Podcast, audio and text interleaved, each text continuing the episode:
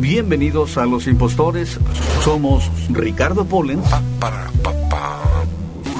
¿Y Trujo? ¿Cómo se llama este muchacho? Se puede llamar la tortuga. Esa es nuestra propuesta el día de hoy. 9 de la mañana, 4 de la tarde y 10 de la noche, tiempo del centro. Esto, Esto es Los Impostores.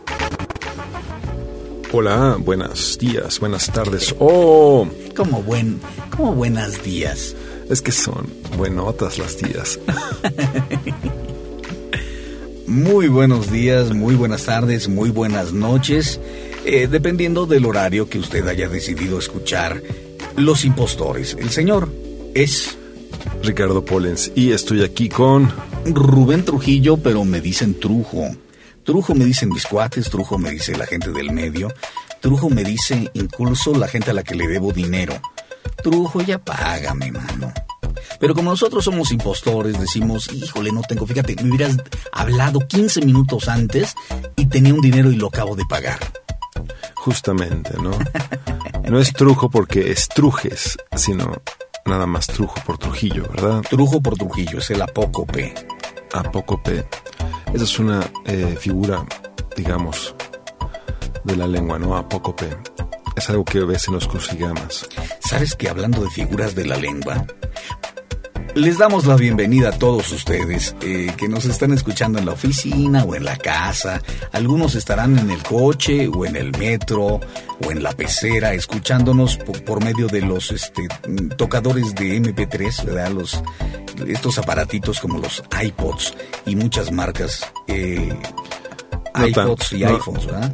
iPods y iPhones, sí. Supongo que puedes oír MP3s en, en otros dispositivos o puedes bajarlos en discos. Los puedes bajar o, como hablábamos hace rato, a toda aquella gente que le gusta escuchar, ya sea nuestros programas de radio, nuestros podcasts, simplemente pueden ir a www.trujo.com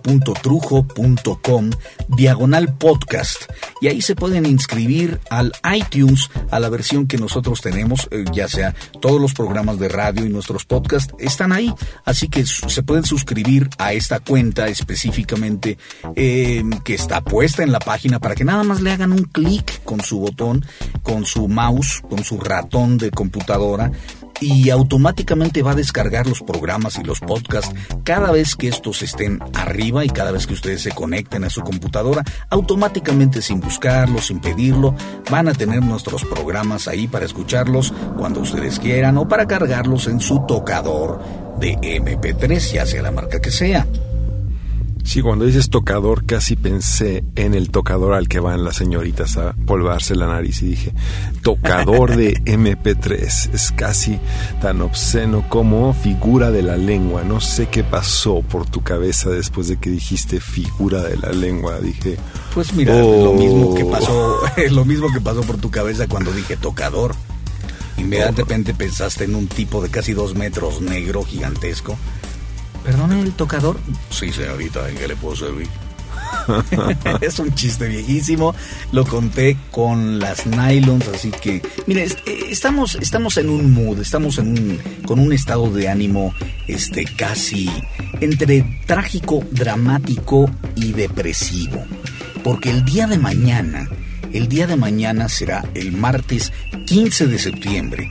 Y para la vida de los mexicanos es muy importante porque es el día que nosotros gritamos. Gritamos. Nos- nosotros gritamos, ya sea de angustia, de dolor, de coraje, de pasión. de gusto. Podrías, sí, hay muchos, hay muchos gritos de, de gusto, de placer, pero el 15 de septiembre no se ha caracterizado usualmente por, por ser un gusto muy particular. Un disgusto muy, digamos que general. La gente, la gente está molesta. La gente está molesta eh, en México. Estamos bastante, ¿qué será? Eh, frustrados, estamos eh, enojados. ¿Tú cómo estás, mi querido Rick? Yo, pues estoy, digamos que a la espera de que los acontecimientos vayan a, a una manera, digamos que mejor, digamos. Pero sí, tengo dolor de cabeza, entonces podría decir que estoy un poco ofuscado. Sí, se- se- por el dolor de cabeza o el dolor de cabeza eh, es provocado por el estrés o alguna angustia en particular. No, el estrés es algo que sucede, digamos, ¿no? Es algo que ya pasa, es como la selva, pero en la Amazonia aquí hay estrés, allá hay arbolitos. Aquí los arbolitos los plantan en medio de insurgentes y van y que los cortan porque ahora van a poner camiones y ya pusieron ahí es- y quitaron todos los arbolitos que estaban en, en el medio de insurgentes para poner ahí este ¿cómo le llaman al, al camión este? Los- Metrobús. al metrobús. Metrobús.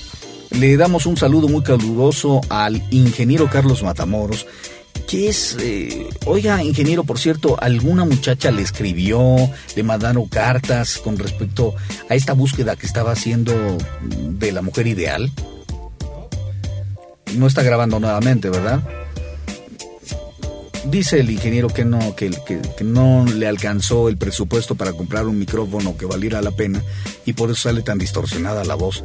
Suena como las ardillitas este, con un viaje de marihuana. ¿Cómo será eso? No, más bien sería eh, angustiante un viaje de marihuana y que te toquen a las ardillitas en un disco o que te pongan en la televisión. Que salgan y te platiquen algo. ¿Sabes que ayer, y- y creo que ayer fue el estreno de este programa de, de la barra de comedia dominical de, del canal de las estrellas? Eh, yo acabo de llegar el viernes pasado de Los Ángeles, vinimos expresamente a dar, el- a dar el grito con la familia. Hija, hija. A dar el grito el 15.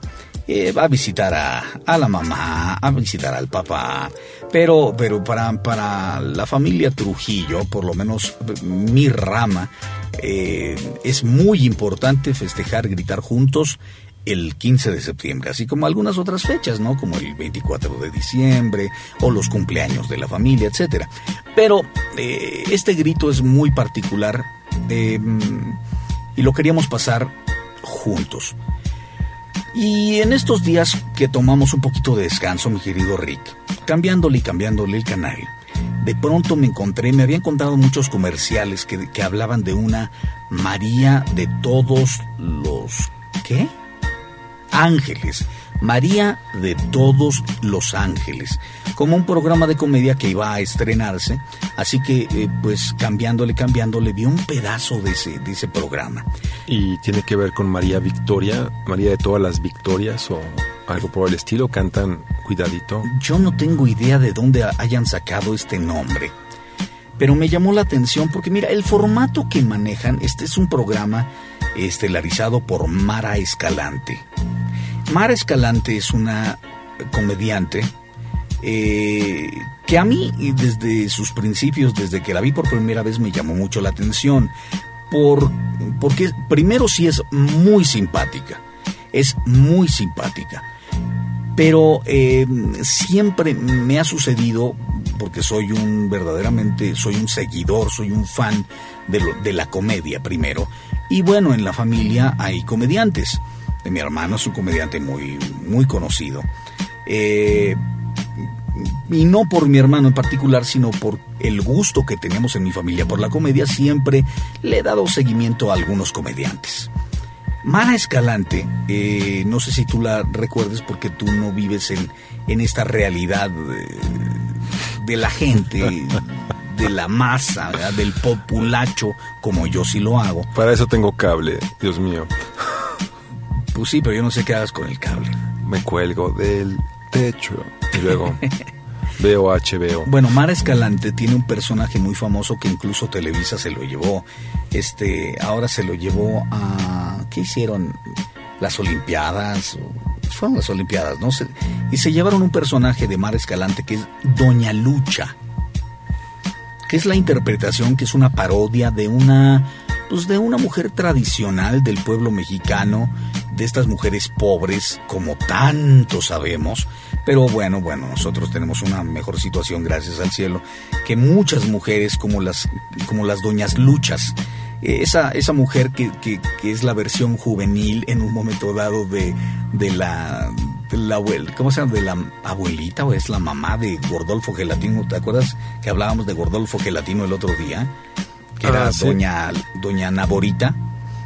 Hijazo de mi vida. Exacto, ¿te acuerdas? Bueno, haz de cuenta que Doña Lucha es, es una versión mucho más joven, eh, pero es una mujer que plancha, que lava, que es muy de su casa, que vive en una vecindad eh, y, y es muy chistosa. Es muy chistosa. Eh, Este personaje creado por Mara Escalante es muy simpático. Entonces, esta, esta, mm,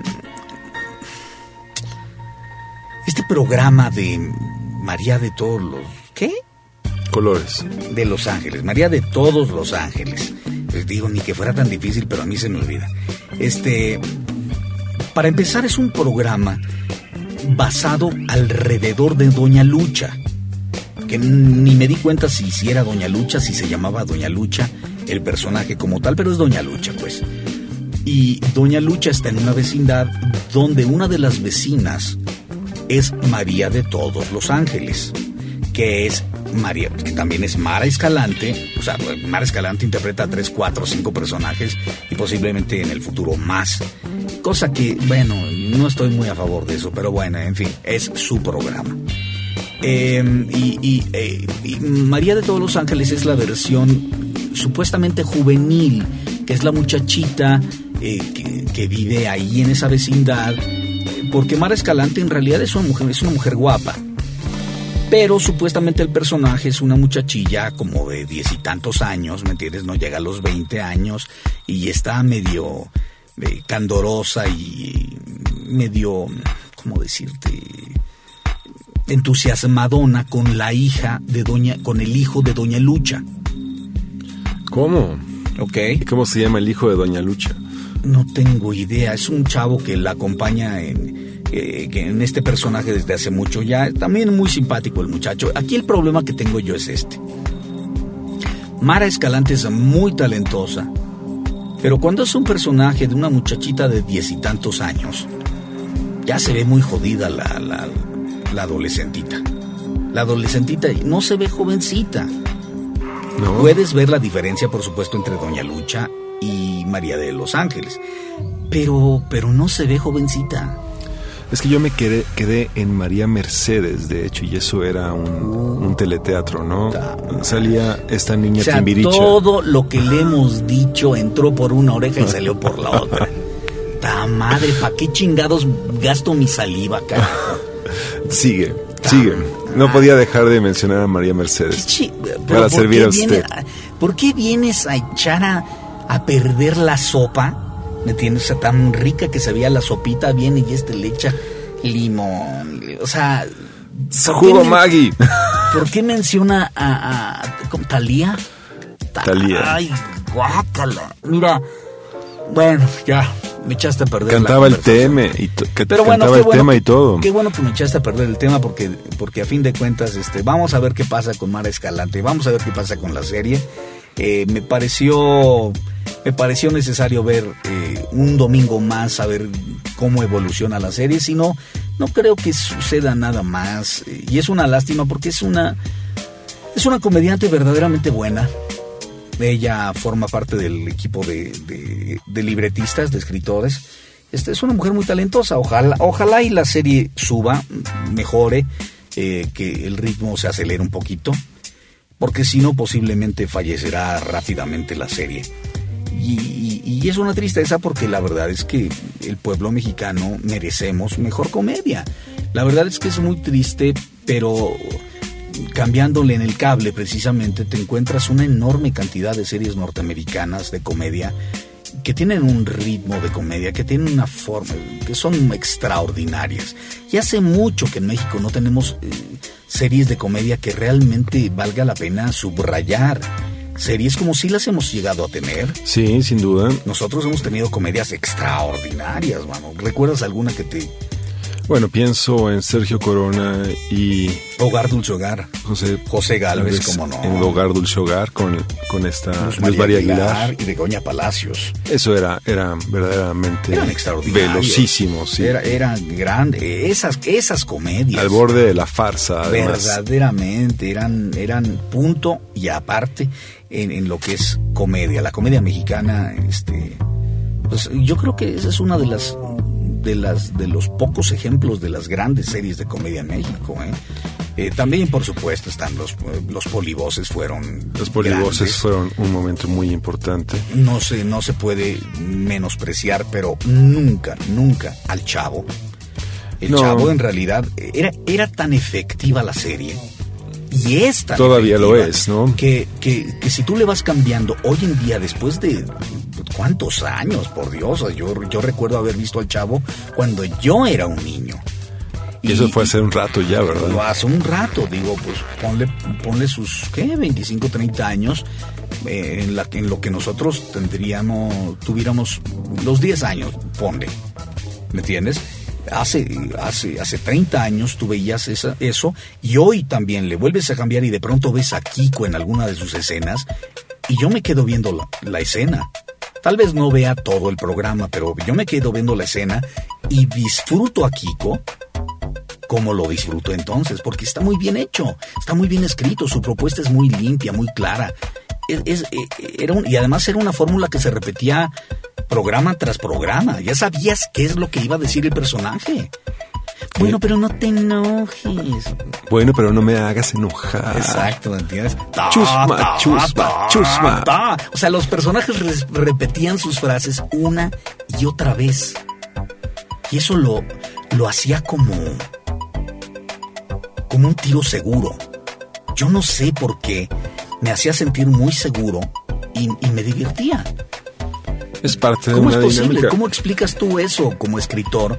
¿Cómo explicas que, que- que en realidad una serie la gente pueda adivinar? Adivinar, pero ya, ya se lo sabe, ¿no? Exacto, claro. Pero es un poquito como cuando vas al concierto de, de tu cantante o de tu grupo favorito y empiezan a cantar una canción que no te sabes, te sientes mal porque no los puedes acompañar en la canción. Empiezan a cantar la canción más vieja de su repertorio y te sientes feliz porque cantas con ellos. Ay, ay, ay, ¿me entiendes? Cualquier cosa. La, la canción que sea Los calzones de mi mami son azules y, y todos... ¿Me entiendes? Absolutamente, sí. Es esa necesidad de... Hay un, hay un libro de Henri Bergson, ya que si quieres hablar de ese tipo de, de situaciones. No, no quiero. La risa se llama precisamente de Henri No, Bergson. no quiero hablar de eso, pero cuéntanos, de ¿qué cómo, dice el libro? cómo, eh, eh, la repetición sistemática de los mismos elementos provocan de una manera u otra la risa. ¿no? El hecho de que se repita otra vez diciendo el profesor Girafales, ta, ta, ta, o eh, Gaspar Aine, el Capulinella, para cambiar de ejemplo, diciendo, no sé, quizá, a lo mejor, un niño de 5, en esa repetición sucesiva de la misma mecánica le provoca una risa. Y lo nota Henry Bergson. También está el miedo que tenemos hacia la proyección de nosotros mismos en los accidentes que vemos de humor físico. Eso es Freud y el chiste y su conexión al subconsciente, ¿no? Cuando vemos a alguien caerse en escena, Una cáscara de plátano. nos reímos porque de algún modo No le pegues a las cosas. es que está todo demasiado cerca de mí. Es una selva de alambres esto, una sel- selva de cables. Una selva de cables y alambres. uh, uh, uh, ah, ah, ah, ah. Bueno, después del guamazo. ¿Cuál gamazo? Guamazo. ¿Por qué no salimos, por qué no salimos a, a un corte musical? Porque después de la tremenda interrupción del, del maestro Pollens al tema y de, de haber sacado a, a un autor francés con- para explicar el por qué el profesor Girafales hacía ta, ta, ta, ta, este, que me parece extraordinario, pero necesitamos música. Esto es como una pastilla que debe ser, Efervescente. La que haga cosquillitas. ok, Esto eh, es un tema que se llama Me haces tan feliz. Es del maestro, es un cover que hace Lou Rawls. He estado, digamos que siguiendo la discografía de Lou Rawls estos últimos eh, dos, tres semanas a partir de que vi La Edad de Hielo 3 y sale esta canción de Lou Rawls cantando You'll Never Know. Pero esta es un cover sobre Me haces tan feliz. You make me so happy. Lou Rawls. Regresamos.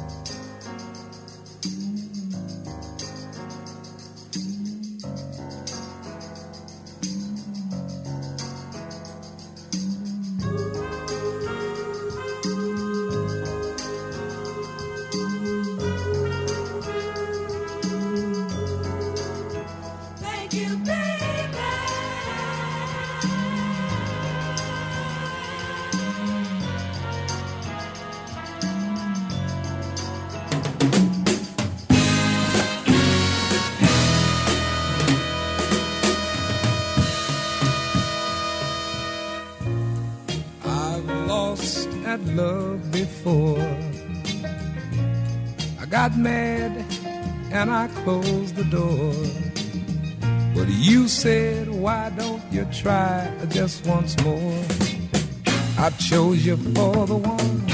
Now I'm having so much fun. You've always treated me kind. I'm about to lose my mind. You made me so very happy. And I'm so glad you came into my life. Came into my life. You came into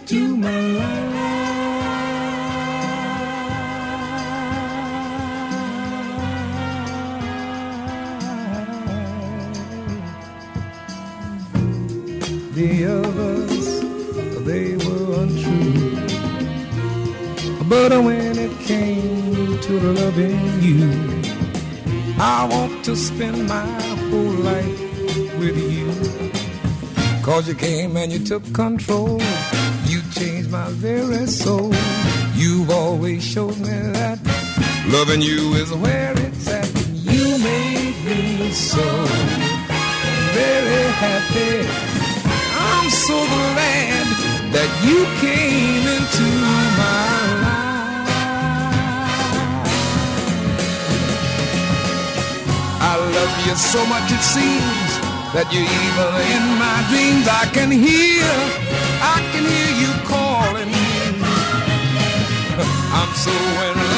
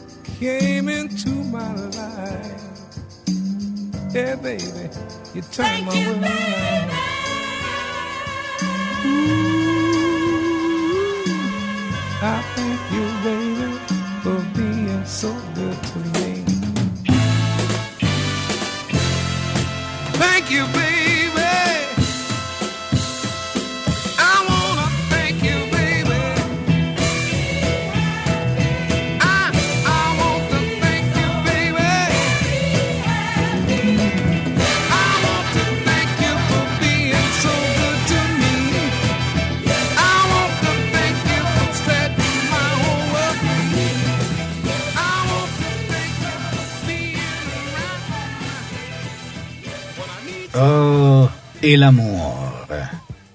El amor es una cosa esplendorosa, dirían unos que otros. Eh, hubo unos bicles que no iban en biclas, que Fíjate que durante la canción estuvo ensayando el chiste una y otra vez. Una y otra vez. Una y otra vez. Y nunca salió. Nunca. O sea, digamos que el ensayo corrobora que no, no, bicles en biclas, no. Una banda que se llame Los Bicles en Biclas. Por más que lo dices, yo le busco su perfil simpático y no sé, siento que un chiste ha muerto. Tan, Yo me temo que nunca nació, pero bueno. Oye, yo quería hablar contigo. Hay algo que me ha llamado muchísimo la atención, mi querido Rick. ¿Qué te ha llamado la atención? Ahora que vine acá, me... Bueno, o sea, la ciudad está en construcción, está en ruinas. Eh, Vas por una calle, vas por una avenida y de pronto te encuentras que están construyendo y tienes que darle vueltas y, y las rutas alternas. Son unas perdederas, son unas filas gigantes. Llegas tarde a todos lados si no sabes planear y aunque planees, de pronto te encuentras que esa ruta alterna está hasta el cogote y luego, para acabarla de amolar, las lluvias están, pero de concurso. Caen. Pero Todas no es de lo que quería hablar porque es, es una de las quejas constantes del ciudadano de la Ciudad de México. Eh, todo el mundo se está quejando de eso. No, a mí lo que me llama la atención es que entre en, en- en las idas y las venidas de estas rutas alternas, me he dado cuenta que hay una enorme cantidad por la crisis de prostitutas en las calles una cantidad de prostitutas en la zona de insurgentes, en la zona de Talalpan, en la zona de... hacia el centro, este... Hacia el centro Tlalpan La siempre. Merced. No, no, no, no, no, una cantidad. Y, y bueno, pues es de llamar la atención. ¿Qué opinas tú, mi querido Rick, de que una de estas salidas eh, para combatir eh, la crisis sea el que estas muchachitas cada vez de a edades más tempranas y cada vez en horarios más tempranos durante el día salgan a ofrecer sus eh, bellezas, sus atributos físicos por unos cuantos pesos. ¿Qué opinas tú? ¿Estás a favor? ¿Estás en contra? ¿Qué, qué opinas de la prostitución? ¿Qué opino de la prostitución? O sea, él sale, pasea, las ve y me tira la pelota. ¿Y qué opino yo de la prostitución? debes Se supone que eh, se supone que en un principio es es ilegal, ¿no? Eso es lo que más me llama la atención. ¿Cómo es posible que la prostitución, como tantas otras cosas en México, sea algo ilegal, sea algo prohibido y las veas por montones, que las veas por cientos en las calles, no solamente eh, violando la supuesta ley, sino además protegidas por los policías? Pues es lo, no sé, eh, cuando decimos que es ilegal no quiere decir que esté prohibido. Es una distinción, no es que esté prohibida la prostitución, es que es ilegal. O a menos que digamos está prohibida la prostitución. Sin embargo, existe, es como, como le dicen, el negocio más viejo del mundo, ¿no? ¿Qué es lo primero que se pudo haber hecho como para hacer transacción? Digamos que Alibaba dijo, bueno, y dame eh, 20 o 30 vírgenes y de algún modo eso venía a ser parte de un cuento de las mil y una noches y estaba pactando de algún modo una Sí, forma pero- de prostitución. Pero ¿cuántos años de eso? Ah, Hay una necesidad real y hay una manera de, de solventar y de pagar a partir de ello. No sé si las autoridades están cuidándolas es porque es mejor cuidarlas que no cuidarlas, yo supongo. Está pero ahí la entonces ¿dónde quedó, dónde quedó la prohibición?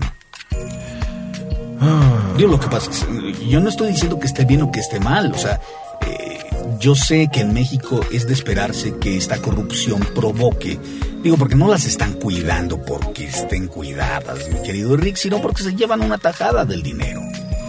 Supongo que sí. O sea, tú dijeras, ay, mira qué buenos son estos policías, las están cuidando para que no les vaya a pasar algo malo. No, no, no, no. Ellos están ahí por el dinero que les deja, porque son unos corruptos, son unos marranos. Mm, Supongo. Eso es todo. Mira, yo puedo entender que una muchacha vaya a vender su cuerpo porque necesitan el dinero, porque, los- porque necesitan comer en su familia. Eh, Yo, yo no soy quien para reprobarlo. Yo, yo, estoy, yo estoy completamente consciente de que si yo pudiera evitarlo, si yo pudiera de alguna forma provocar el cambio social, económico necesario para que estas chicas estudien en lugar de estar, de estar vendiendo sus cuerpos como una necesidad, sería maravilloso que yo pudiera hacer algo, sería maravilloso que, que el presidente pudiera hacer algo, sería maravilloso que alguien pudiera hacer algo. Pero en el caso de ellas no puedo yo enjuiciar. Pero los policías que están ahí para evitar las leyes, y no solamente los policías, porque nosotros le echamos la culpa a estos panzones mendigos ahí de las calles con unas patrullas que parecen los zapatos de mi sobrino, el que tiene los zapatos más feos de la familia, todos jodidos. Bueno, así, bien, así van las patrullas. Pero esos güeyes nada más son la punta del monstruo, son la cabeza del monstruo de, de- de 18 cabezas. Estoy seguro de ello, sí. O sea, por supuesto que esto es esto es un gran negocio en todo lo que es la parafernalia del sistema del departamento de policía, donde mucha gente se lleva dinero de esas muchachas, donde la gente se lleva dinero de las mordidas, de la eh, de toda la corruptela y de la corrupción a vida. Eso sí me da eh, eso sí me da mucho coraje. ¿Entiendes? Que, que, que tú sabes que, el, por ejemplo, el narcotráfico es algo ilegal, que es algo prohibido, y son los militares los que los cuidan. Esto es bien sabido por todos. Y son los policías los que los cuidan. Depende o sea, del día, sí. Luego Digo, a- o sea- amanecen descabezados porque no están Bueno, cumpliendo ¿quién- con ese pero, tipo pero de... ¿quiénes son los que amanecen descabezados? Los militares Los o militares los o los policías. policías que deciden no ayudar o no trabajar con, con la mafia. Y la prostitución es una mafia también. ¿Habría una, un camino para eh, solucionarlo legalizando la prostitución, por ejemplo? Pues es el, es el mismo problema que tienen ahora legalizando las drogas. O sea, hay una enorme cantidad que está a favor y hay una enorme cantidad que está en contra. La gente que está a favor de legalizar las drogas, la gente que está a favor de legalizar la prostitución dice, mira, así como está prohibida, no se evita, sino al contrario, se provoca un negocio negro a partir de la prohibición. Justamente, Si sí. nosotros permitiéramos, legalizáramos las cosas, ellas no tendrían que estar pagando el dinero que le pagan a estos negocios negros para permitirles estar en la calle. Entonces no tendrías que estar pagando protección. Lo mismo que sucede, por ejemplo, con las drogas. Cuando tú prohíbes las drogas, se crea un mercado negro, un mercado eh, bajo tierra para poder crear todos los elementos necesarios para que las drogas lleguen a los distribuidores menores, mayores, etcétera. Y bueno, hay mucho dinero ahí. Pero es un dinero bajo tierra, es un dinero que no se ve inmediatamente. No, no se ven. Es- ¿Qué pasa en el momento en que permiten, legalizan las drogas? Bueno, se tendría que crear toda otra infraestructura para distribuir, distribuir estas drogas. ¿Quiénes serían entonces los que distribuirían las drogas? Bueno, posiblemente las farmacéuticas. Los que ahora te venden el Alka-Seltzer o la aspirina serían los que te venderían X cantidad de droga. Y todo el mercado negro que existe hoy es el que quiere evitar a toda costa que se legalicen, que se permitan las cosas, las drogas, la prostitución, porque perderían todo el negocio y le darían todo este negocio a grandes distribuidores que ya existen y que distribuyen otras cosas. Sí, a menos que, digamos que eh, se hagan socios de estas farmacéuticas de algún modo. No, No, que de alguna forma yo me imagino que son socios. Deben ser socios porque, pues bueno, estamos hablando de enormes cargamentos. Fíjate que estaban diciendo en las noticias, acaban de encontrar eh, varios paquetes eh, que me llamó mucho la atención, que venían con ciertos químicos, pero que nada más eran, eran eh, la máscara.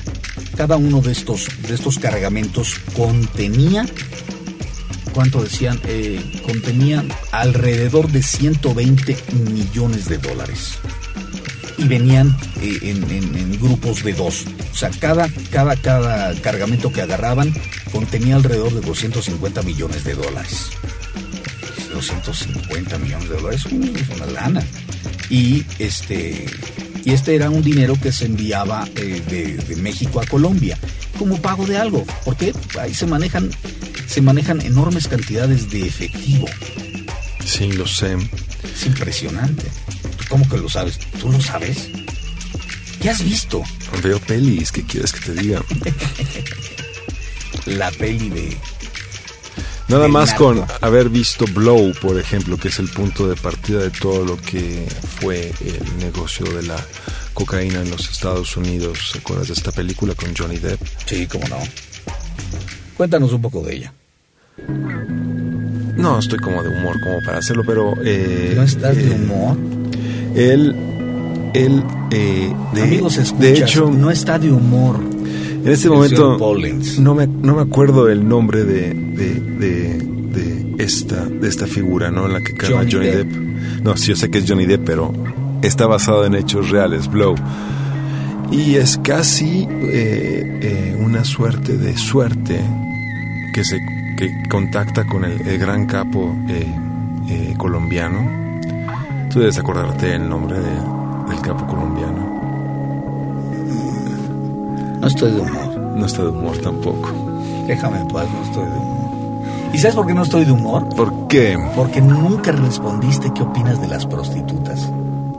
Nunca. Es más escabullerizo. ¿Qué opinas de ¿Qué las prostitutas? quieres que opine el de maestro ellas? Ricardo Pollens es... Ahora soy el que está pateando el micrófono. El, el maestro Pollens es un maestro en escabullirse. Es como una mojarra con aceite de olivo. Viva. Con aceite de olivo, Dios mío. Viva.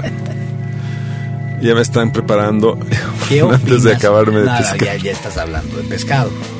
Bueno, ¿qué opinas de las prostitutas? Yo te voy a preguntar, ¿tú has usado los servicios de alguna prostituta alguna vez en tu vida? ¿Quieres que te diga la verdad? Claro, No, nunca. ¿nunca has contratado, nunca te han contratado una prostituta? Nunca me han contratado y nunca he contratado a una prostituta, no. Por eso te preguntaba, ¿por qué no mejor te invento que sí y empezamos a especular al respecto de ello? Pero no, nunca lo he hecho. ¿Por qué? No estoy diciendo que sea bueno, que sea malo, pero llama la atención que un hombre de más de 40 años nunca lo haya hecho. Porque mira, esta, es, esta respuesta la he escuchado varias veces, pero es la primera vez que lo escucho sin presunción. Lo he escuchado varias veces con... Yo, yo nunca he tenido que pagar por sexo, maestro. A mí se me... Todas las puertas se me abren. Porque soy, soy hermoso. No, en esos, yo digo, qué mamón. en esos términos el sexo siempre se paga, pero de una manera u otra Estás es... pegándole al micrófono. No le estoy pegando Sí, nada. es con tu cable. Es este cable, no soy yo, es el cable. te digo, eres un ruidajal que traes. Bueno, ¿por Son qué nunca... efectos especiales. ¿Por qué nunca has utilizado los servicios de una prostituta? ¿Por qué nunca los ¿Por he qué no se ha dado? ¿Por qué? Pues es que te podría decir que no se ha dado y sí, ¿por qué no se ha dado? O porque no he querido. No, no te lo, te lo pregunto porque pues, las respuestas pueden ser muchas. Eh, puedes decir, no sé, se me ocurre que eh, una persona no haya necesitado de eso porque siempre ha tenido la posibilidad de tener eh, relaciones, por ejemplo, de otra forma. O porque nu- nunca fue curioso a nivel sexual. O porque fue muy católico, muy algo así, ¿me entiendes? O- o porque es medio putito, o hay tantas respuestas posibles. Y ya como un hombre de tu edad, con tus capacidades literarias, con tu creatividad, con tu sensibilidad, yo te pregunto, ¿qué es lo que provoca que un, que un hombre en una sociedad donde es tan común el- el- la utilización de los servicios de la prostitución, pues muy común, incluso al grado de que ciertos padres inician la vida sexual de sus hijos, incluso contratando algunas este, prostitutas para ello. Ciertas iniciaciones son así, claro. Ciertas iniciaciones lo son. No me tocó a mí, por ejemplo. Evidentemente, ya que nunca has utilizado los servicios de una prostituta, pero ¿por qué, desde tu punto de vista, esto no sucedió o no se dio? ¿Por qué no se dio? Puedo eh, hacer listas y especular al respecto. Simplemente nunca tuve la oportunidad de hacerlo. Nunca lo busqué verdaderamente. Y ¿Tuviste la curiosidad alguna vez? verdaderamente eh, tenía yo más pánico escénico que curiosidad, si quieres verlo de esa manera. Te lo comento, por ejemplo, vámonos al otro lado. Eh, yo tuve mi primera relación sexual en mi vida precisamente con una prostituta. Y esto a escondidas totalmente de mis padres. Yo tenía 11 años de edad. 11. 11 años de edad. Yo siempre fui un niño muy, Precoz. iba a decir despierto, pero no, sí era precoz, preco- pe- peligrosamente precoz. Tenías 11. Yo tenía 11 años. Todo esto se resume básicamente a esto. Mi padre siempre ha sido un hombre muy muy abierto, muy dado a tratar de hacernos entender que el mundo es como es, sin cortapisas, sin marcos bonitos para que lo veas menos feo. Y mi abuelo tenía una casa, mi abuelo paterno tenía una casa en Cuautla, Morelos. Nosotros fuimos durante muchos, eh, muchos fines de semana de nuestra vida infantil a esta casa. Un día recuerdo, no era un día especial en particular, pero íbamos en el coche con mis padres y mis hermanos todos juntos. Y por alguna razón a mi padre le pareció una lección interesante, una buena lección del día. Atravesar la zona roja de Cuautla. Ok. Pasamos en el coche y nos iba diciendo, miren, eh, estas, estas mujeres que están viendo ustedes en, en los quicios de las puertas, porque eso sí me llamaba la atención, eran como, eran como largas filas de, de una sola pared con muchas puertitas, ¿entiendes? Que eran, eran muchos cuartos juntos unos con otros, en realidad recámaras. Eh, y, podías ver básicamente quicios de puertas, puertas abiertas donde se asomaban o se sentaban en los quicios de las puertas eh, hacia las escaleras eh, mujeres, mujeres jóvenes, mujeres viejas, mujeres bonitas, mujeres feas, eh, todas prácticamente, no sé, de 198 eran muy morenas, eh, muy pintadas y había mucha circulación en la calle. Era una calle que no estaba, eh, no tenía cemento, era pura tierra, era pura piedras. Padre nos iba diciendo, estas mujeres son mujeres de la vida alegre. Teníamos que entender que mujeres de la vida alegre era, era, era su forma de no decir prostitutas, para que no fuera tan duro. Pero mujeres de la vida alegre te quedaba así como una cosa como una sensación de, de que no era necesariamente malo. Una mujer de la vida alegre no suena como algo malo. Pero eh, yo habré tenido en ese entonces, no sé, nueve, unos nueve años. Y, fue muy fuerte el impacto, evidentemente. Fue muy fuerte al grado de que despertó una enorme curiosidad en mí. Recuerdo que la primera vez que caminé por la zona roja, pues no fue, no fue para adquirir los servicios de ninguna prostituta, fue para, para ver a pie, en lugar de, de ir en coche como lo había hecho con mis padres.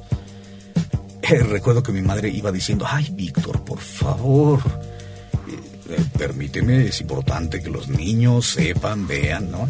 Ay Víctor, decía mi madre, sufriendo enormemente. precisamente porque ella tenía miedo de que alguna curiosidad como la que despertó en mi cabeza por mi temperamento particularmente eh, pudiera surgir en la cabeza de sus hijos. Y yo tuve la necesidad de caminar y ver a estas mujeres y ver estos quicios de las puertas. Y lo hice, y lo hice en una escapada en alguna de estas idas a, la casa del abuelo. Pero tiempo después, eh, cuando fui de viaje a, a Cuautla con mi abuelo, ya no con toda la familia, sino solo mi abuelo, eh, yo ayudaba a mi abuelo a barrer, a limpiar, a trapear, limpiábamos. Tenía muchos árbol- árboles frutales, traíamos algo de la fruta de los árboles, eh, eh, etcétera. Y cuando yo terminaba mis tareas, le decía, abuelo, ¿puedo salir? ¿Puedo ir? Sí, sí, sí, este, ve. No me ponía límites ni horarios. Él era un hombre también muy abierto, un hombre, un hombre muy interesante. Paz descanse. Y en estas idas, en estas salidas, eh, volví a visitar, volví a visitar este, la zona roja. Nuevamente no hice absolutamente nada. Hasta que un día, eh, tiempo después, se me ocurrió inventar una historia. Yo era maravilloso para inventar historias. Porque me invitó un amigo del de la escuela eh, a la casa de una tía o algo así, que era, era una quinta. Este tipo de, de como pequeñas haciendas, pequeños Sí. territorios que no para nada son pequeños, son gigantescos, que tenían el, el- el tamaño de una cuadra completa, pero como peculiaridad tenía que estaba exactamente en la esquina de la zona roja. Si tú te ibas hasta la parte de atrás, de atrás de esta quinta y te trepabas en la barda, podías ver a las prostitutas. Y entonces eh, yo iba con mi amigo y la hermana del amigo que era mayor, etcétera, y la picardía que surge en la conversación con los amigos fue lo que más me retó, me desafió a hacer algo más. Así que inventé y le dije a mi madre que me habían invitado este, a pasar el fin de semana, estos amigos, etcétera, cosa que no era cierto. Pero yo era muy bueno para mentir me habían invitado y mira y por favor este dame permiso si quiere hablar con si quieres habla con la mamá pero yo no sé cómo le hice para para decir bueno si me dieron permiso así nada más. Y todo lo arreglé. Incluso recuerdo haberle hablado. Fíjate nada más pinche escuincle. Recuerdo haberle hablado a la mamá de mi amigo para ver si nos prestaba la casa El niño de 11 años. Oiga, dice mi mamá que sí. Dice, que qué mal. Y se quedaba a mi, a mi mamá o a mi papá, no recuerdo. Este, dice, ay, mira, la casa no es mía, así que yo no puedo. No, no, no, no se preocupe, no, perdón. Yo dije, no, yo tengo que ir. Ajá. Yo tomé, yo les dije a mis papás que me iba a ir con esta familia y de ahí, de esa casa nos íbamos a ir. Mi padre siempre no- nos educó desde muy temprano a, movernos en camión y en metro. Entonces era lo más lógico que yo me moviera así. Y yo me fui a la central de autobuses del sur. Ahí compré con el dinero que yo había ahorrado, porque yo siempre hice de dinero desde pequeño. Vendía periódicos, vendía ropa vieja, lo que sea. Yo tenía mi dinero. Estamos hablando de un chamaco de 11 años. Yo ya tenía mi dinero. Entonces compré mi boleto de camión para Cuautla. Llegué a las 6, 7, no sé, tal vez a las 5, no recuerdo. Todavía eh, era el día. Y la peculiaridad de esta casa es que estaban era de estas estas quintas tienen unos enormes portales de herrería, etcétera, estaba abierto. Y me metí, y me metí, eh, o sea, tenía una construcción del lado izquierdo donde estaba la cocina, con unos cuartos más, pero era básicamente ahí llegaba la familia y desayunaba pero te salías y todo en el campo y había como unos búngalos en el centro de la construcción de, de todo este terreno donde ahí dormían y ahí tenían la alberca, etcétera. Yo decidí y vi, me metí a la cocina y me metí que a los cuartos de ahí y no había nadie. No había maletas, no había, o sea, nadie se estaba quedando a dormir ahí. Mi plan fue, ahí voy a dormir. Me sal- eh, ahí dejé mi mochilita debajo de la cama. Me salí. Yo pensé, todo va a estar perfecto, entro, subo, salgo, regreso y duermo ahí sin ningún problema. Total, fui y me metí a la zona. Empecé a caminar, vi... Llevaba yo mi dinero, supuestamente yo me sentía como que llevaba mucho dinero. Pero ponte a pensar, fíjate, en ese entonces una prostituta te cobraba cinco pesos. Cuando las prostitutas del parque eh, de los venados te cobraban en la Ciudad de México, te cobraban 40 pesos. Yo dije, no, 40 pesos es un dineral. No me alcanza, 5 pesos está perfecto. Pues me fui para allá. El camión me costaba 6 pesos. Para Cuauhtémoc. Ok. Estamos hablando hace mucho tiempo. Me metí a la zona y no pensé inmediatamente en eso, sino voy a agarrar el rollo, voy a ver cómo está esto.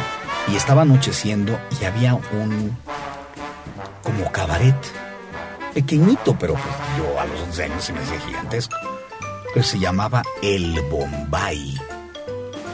Me metí El a. El Bombay, que estaba en la zona roja, y estaban tocando una música horrible, y estaban caminando como en las pasarelas unas mujeres muy feas, gordas, horrendas.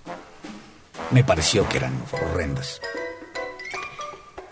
Y al primer mesero que pasó, le pedí una cuba. Y el mesero me la trajo. No sé qué podría haber pasado en la mente del mesero cuando un gordito de 11 años te pide una cuba y se la traes. Ha de haber pensado que yo era hijo de una de las pirufas o algo así. No, no lo sé, no tengo idea. Y me fui a sentar a la. a la barra.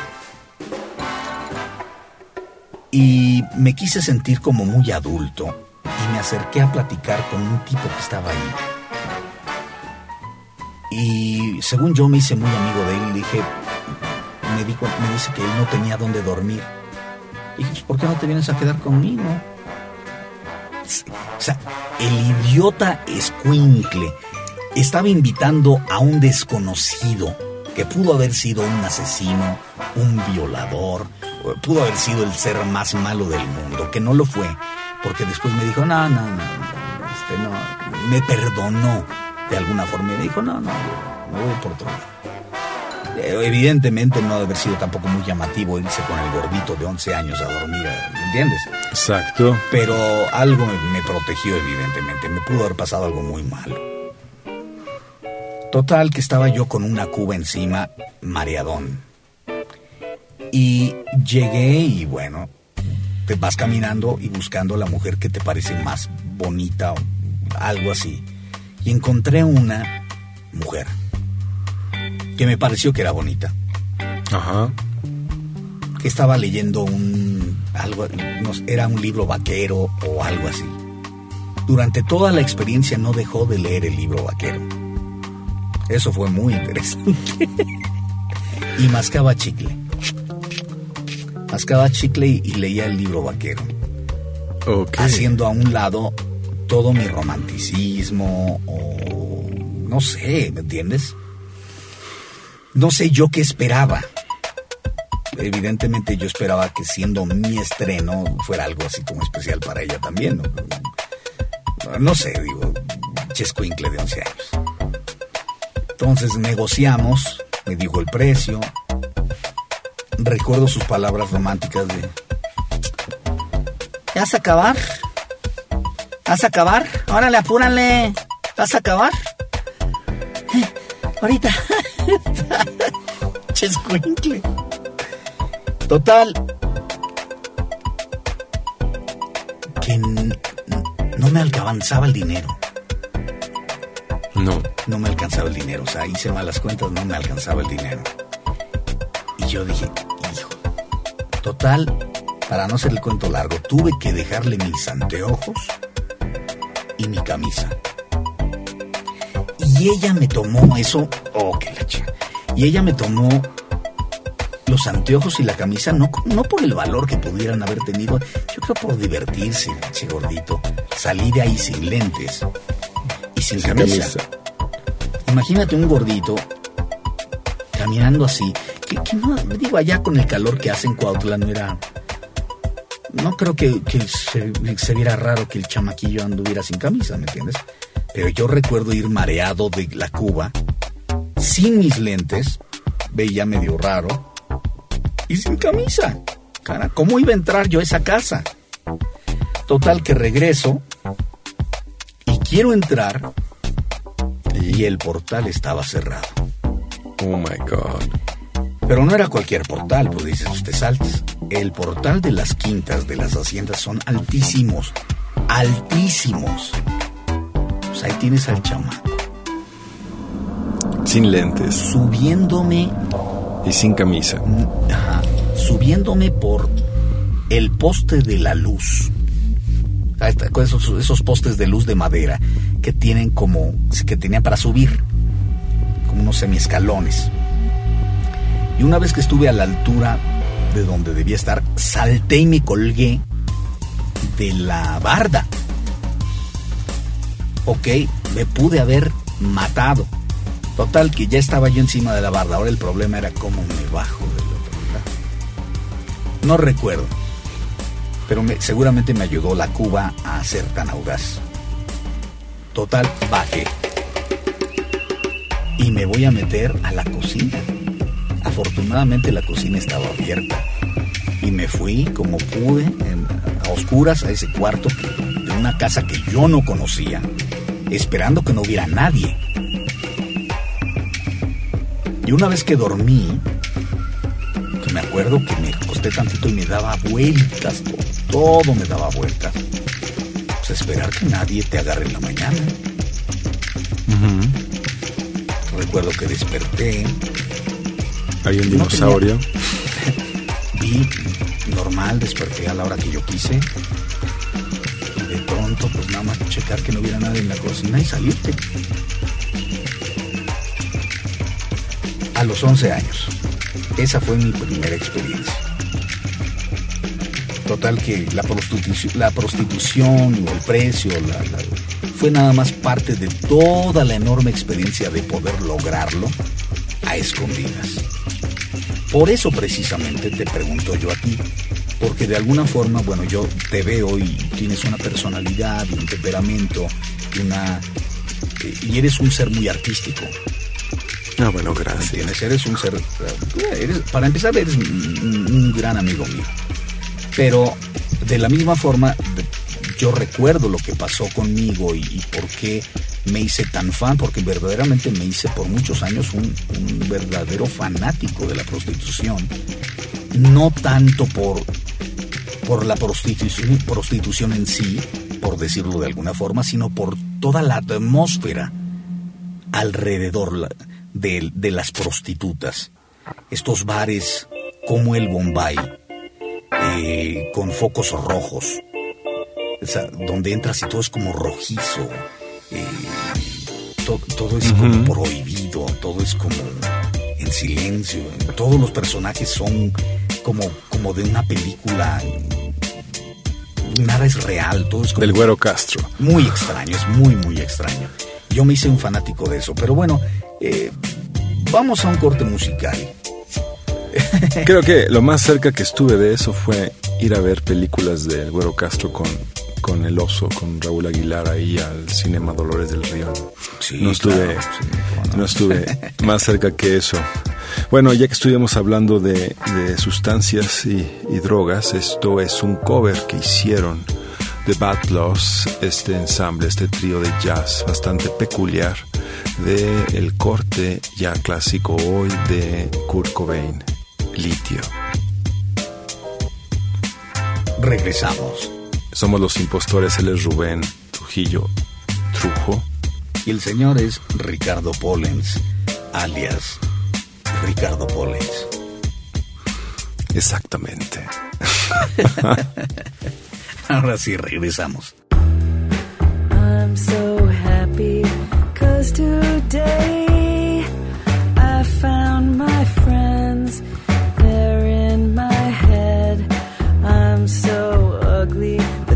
it's okay.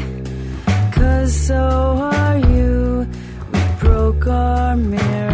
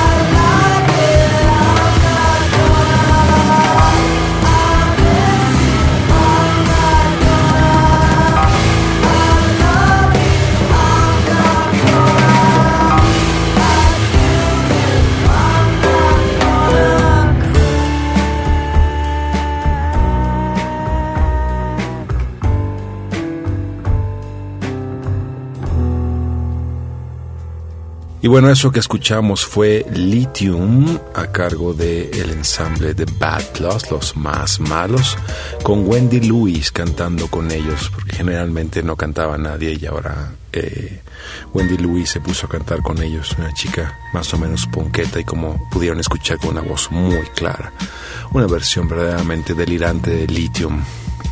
Muy interesante. ¿Tú nunca tuviste que tomar litio de chiquito? Como Kurt no, Cobain? No, fíjate, bueno, sé. Este rollo de, de, los medicamentos en Estados Unidos, donde... Es, un, es, un tema para un programa aparte, eh, por cierto. Pero cuando... Ah, eh, fíjate que el concepto de litio, el concepto de medicina o medicamento para eh, la gente que es demasiado feliz, para la gente que está muy deprimida, para la es, es, algo que yo como mexicano no recuerdo.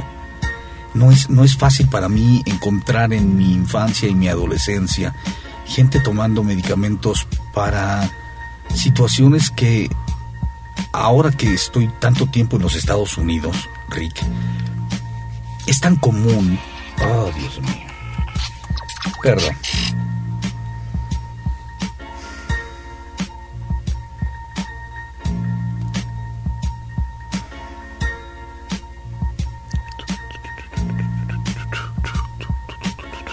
Permítame tantito, porque si esto ya es así como que... Okidokidoki.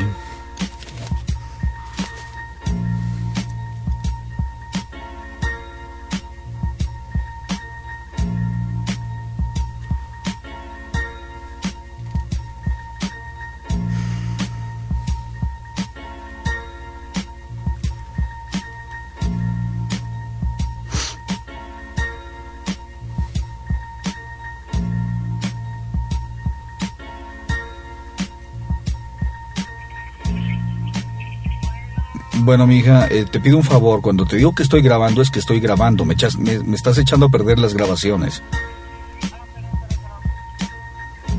Bye.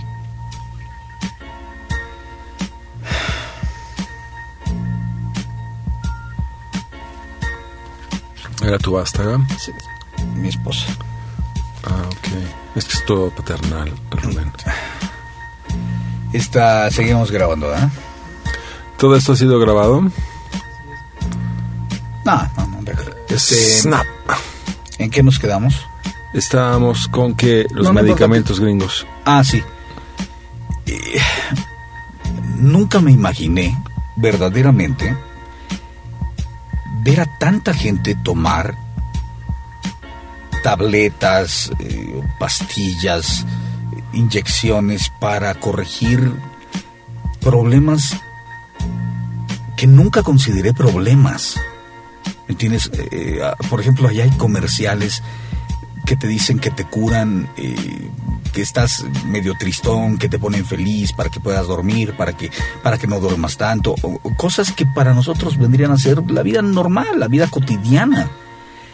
Y cuando llegan a la parte de las, de las repercusiones, los co- conflictos secundarios que pueden traer los medicamentos, esa parte legal que, que- que el gobierno les exige que tienen que poner, y te dicen, este producto puede provocar diarrea, náuseas, problemas del hígado, hay una cantidad de problemas que te puede traer una pastillita que supuestamente te va a hacer sonreír. Entonces, cuando ahorita que dices el litio de Kurt Cobain y le adelantas a la vida y te das cuenta cómo terminó, Bueno, sí. eh, es parte. No, pues yo estaba como llamado. Yo no sé qué hubiera pasado con Kurt Cobain si, si no se muere. Me tocó ver hace dos días justamente una película con Courtney Love haciéndola de la mujer de Bill Burroughs. Con Ki- Kiefer Sutherland de Bill Burroughs. Haciendo un papel bastante decente de, de es Bill un gran actor muchacho. Kiefer Sutherland. Bueno, señor ya, ¿no? Pero ahorita que me hablas de los medicamentos y los niños, casi imagino un anuncio donde si su niño está dando guerra, usted dele Ritalin, entonces avientas el Ritalin y el niño como perro lo cacha. Y todos seremos felices con Ritalin. ¿No? Sí, la, la cantidad de medicamentos que el norteamericano consume y que ahora nos están metiendo a nosotros los mexicanos, o sea, porque nosotros aquí en México no somos más que un triste reflejo de lo que los gringos hacen. Y me molesta que el gobierno esté tan abierto a que este tipo de comportamientos sea lo más normal y siempre ha sido así. Nosotros siempre hemos visto el, el patrón de comportamiento norteamericano como el comportamiento a seguir. Bueno, es un poco como con el comportamiento de las autoridades y la prostitución. Ellos reciben una parte y entonces se abre el mercado a ciertos Claro, productos claro, nuevos. claro que es un esencialmente eso. Claro que es un, es un negocio, es el gran negocio de las farmacéuticas, por ejemplo. Es, es uno de los grandes, de los más grandes negocios del mundo. No digamos ahora lo que negocio, pasó el sí. H1N1, este, el- la fiebre porcina famosa. En realidad es- es- no es más que el gran negocio de las farmacéuticas. Es impresionante. Había que subir cierto porcentaje en las acciones de ciertas farmacéuticas, yo supongo, ¿no? Pues hay que meter un producto a fuerza. Porque ponte nada más a pensar, si tú no provocas el caos que provocaste, no existe la justificación para que todos los gobiernos compren las cantidades del medicamento. Justamente, sí. Pero se compraron enormes cantidades. Y, y- y- y- para la curación, para el tratamiento del H1N1, se compraron dos medicamentos. Solo solamente son dos para este tratamiento. Y este, uno de ellos había sido aceptado simplemente para el tratamiento de la gripe. Ni siquiera de una gripe en particular. Pero lo no. metieron, lo metieron como uno de los de los que se compraron a nivel este gubernamental en el mundo. Estás hablando de millones y millones de dólares en estas transacciones. O sea, es, es, absurdo. Pero bueno, es, es- un tema que yo creo que debemos tratar mucho más a fondo en un programa especialmente tratado para ello y con invitados eh, que yo creo que es muy eh, conveniente tener eh, invitados profesionales de la salud Sin duda, yo creo que médicos, podríamos... farmacéuticos, porque creo que este es un tema que, que no solamente sería interesante, sino que creo que sería muy útil para muchos de nosotros aclarar ciertos puntos. Aclarar ciertos puntos porque, bueno, eh, la población en el mundo vemos solamente una parte de la historia. Y por eso es que somos tan fáciles de engañar. Y la verdad es que se nos engañan mucho en mucho. Pero bueno, esa es, es harina de otro costal. Estábamos hablando de, de la prostitución. Yo no sé si sea un tema agradable para ti, mi querido Pollens, pero la prostitución forma parte de la vida de los pueblos. Este, como decías tú, es el negocio más antiguo de la, de la sociedad. Y, pero no solamente es ello, este, sino cada uno de nosotros tenemos una historia muy particular con respecto a eso y a nuestra educación.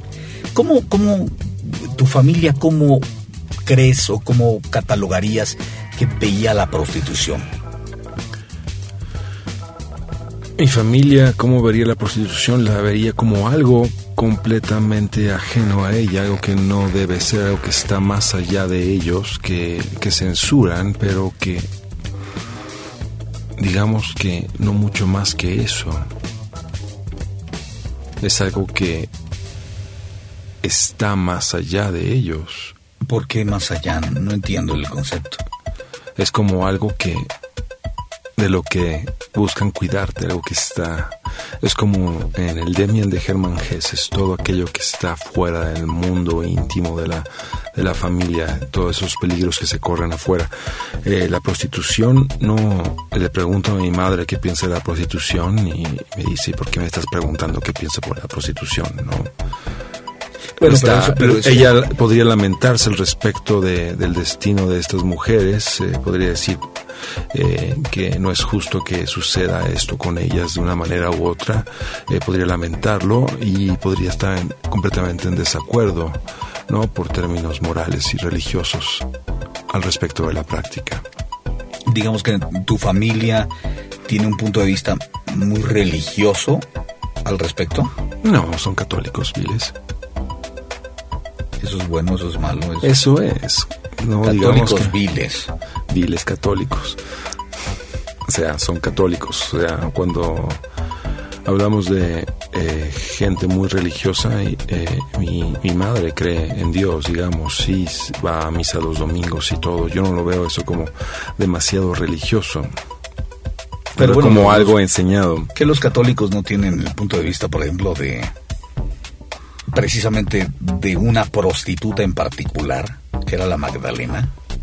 Ah, ok, pues pregúntales a ellos, ¿no? Pues siempre se les puede tirar tú el has, cohete. vivido, tú has vivido ahí con tu familia religiosa, buena católica. Católica.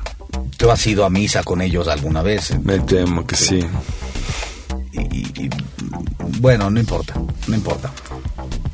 este, no, digo, no te voy a tratar de convencer de que tengas un punto de vista que o no tienes o no se te antoja tener. Yo no, yo veo lo que veo son historias, te digo, cuando voy por Tlalpan a cierta hora de la noche, veo a estas chicas, veo la cara que tienen, cómo están vestidas, cómo están pintadas, qué tanta eh, eh, maña o no tienen, ¿no? Es, cada una de ellas es un retrato, es un mundo, es eh, de un- una suerte de proyección casi de culpa clase medida de mi parte a- al verlas, ¿no?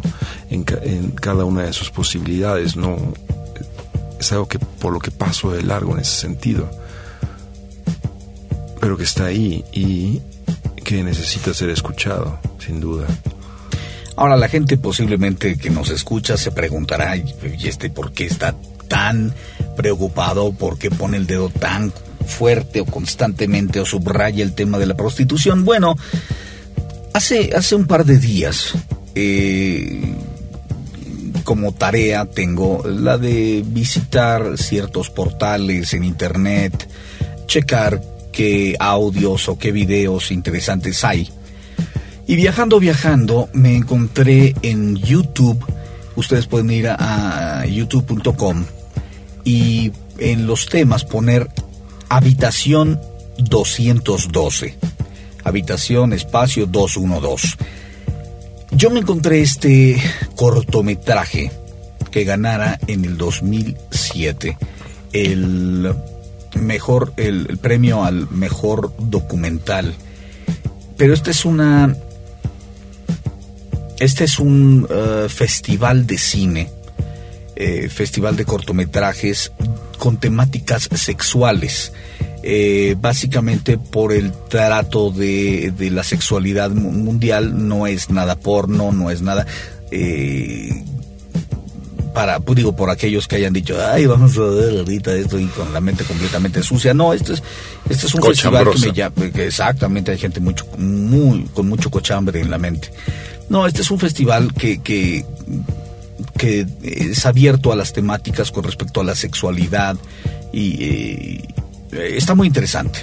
Total que este es eh, un documental de un director joven, no recuerdo ahorita el nombre, soy malísimo con los nombres pero hizo un cortometraje, eh, nuevamente repito, Habitación 212, que trata un poquito de, eh, muy brevemente, de la vida de una joven, una muy joven mexicana, eh, basado en la realidad, por cierto, sobre una prostituta del barrio de la Merced. Y tienen que verlo. Al principio, cuando lo vi la primera vez, mm, no me di cuenta que era, que era una actriz. Yo creí que era una prostituta verdaderamente. Es una actuación extraordinaria de esta actriz eh, de apellido Couo. Un apellido muy, muy, extraño. Yo no lo conocía, me parece así como uno de estos apellidos de, de Yucatán o algo así. Eh, por cierto, eh, está invitada, eh, estamos esperando la respuesta de ella eh, para tenerla aquí en el programa de los impostores. Me pareció muy interesante el poder entrevistarla sobre este trabajo y otros, porque es me parece una gran actriz, pero además el tema, el tema por el cual yo la conocí, que es este de esta prostituta, eh, me hizo recordar a muchas prostitutas que he conocido en mi vida. He tenido la curiosidad por un lado y la suerte de conocer la parte humana de muchas de ellas. Y es muy, muy interesante porque la mayoría de la gente no le da la oportunidad a las prostitutas o a los eh, transvestis que viven de la prostitución, no les da la oportunidad de ser seres humanos, más allá que el producto que la prostitución les, eh, les infiere. Eh, me parece que no queremos no queremos tratar demasiado el tema, no queremos tocarlo, es prácticamente un tabú y no queremos hablar de ellos porque no nos parecen en mucho eh, seres humanos o personas o temas que valga la pena verdaderamente tratar. Y yo creo que esto es un grave error porque son personas como cualquiera de nosotros con problemáticas, con necesidades, con dolores, con alegrías Pero es un poquito lo que decías tú, que cuando pasas por Tlalpan, cada una de estas personas es una historia diferente. Y por supuesto, puedes pasar con la vista de una prostituta a otra, de una chiquilla a otra, y pasar de una historia casi normal a una, a una historia fatal, a, una, a un drama, a una tragedia. Eh, porque la razón por las cuales las prostitutas y los prostitutos están en esto son tan variadas, mi querido Rick, son tan diferentes y tan diversas que verdaderamente es difícil creer las historias que hay detrás de cada una de estas caras maquilladas, de estos cuerpos en venta. Es muy, muy, muy, muy impresionante. Eh, pero los invito, no, no dejen de, acudir a youtube.com. Eh, recuerden, este, este- este es un. No, no hay ninguna pretensión, no, hay, no estamos per- persiguiendo ni vender, ni, ni este, publicitar, ni sacar absolutamente nada más que el, el hecho de, de haber encontrado este, en internet, por- en este caso, como sería si lo encontrábamos en algún teatro o en algún cine, eh, un trabajo que verdaderamente vale la pena. Eh, youtube.com, ustedes más ponen habitación 212 y disfruten este, este, este pequeño corto, es un corto que no dura ni los cinco minutos, eh, pero vale la pena, vale la pena, es un muy buen trabajo y nos hace pensar, nos hace meditar un poquito, cosas que de pronto no, no, nos, no nos da la gana de tenernos a pensar, no nos da la gana el pensar, el meditar, eh, que hay un ser humano detrás de cada, esta, de cada tragedia en el mundo de la prostitución. Eh, yo los invito eh, a escuchar eh, no solamente los programas de radio como es el Los Impostores, los, los invito a escuchar los diferentes podcasts que estamos teniendo. Cada vez este, estamos logrando eh, invitar a gente interesante, a gente importante, para ir generando nuevas ideas, nuevos temas, nuevas formas de expresar en los podcasts. Visiten trujo.com diagonal podcast. Ahí van a tener este, cosas interesantes. Eh, vámonos a un tema musical eh, de los que escoge exquisitamente el maestro Ricardo Pollens para terminar aquí el tema de la prostitución y regresar con un tema muy, muy interesante que está masticando como mastican tabaco los jugadores de béisbol que está mascando aquí el maestro Ricardo Pollens. Yo estoy mascando un tema, entonces estoy mascándolo como si mascara, como si fuera yo una vaquita mascando, rumiando, digamos. Esto es de una banda eh, eh, emblemática de los ochentas, parte de lo que es la escena del New Wave, es prácticamente lo que viene a surgir del New Wave. La banda es Joy Division, que eh, acabó rompiendo porque también su cantante Ian Curtis se fue, se fue de este mundo, pero eh, este es, digamos que el, el tema que, del que viene todo, todo lo demás se llama El amor nos, eh, nos partirá en pedazos. Tear, este Love Will Tear Us Apart con Joy Division, con la división de la alegría, para ser alegres, digamos. El señor es Ricardo Pollens, Y él es Rubén Trujillo Trujo, y somos los, impostores. como les quedó el ojo, ¿ah? Regresamos.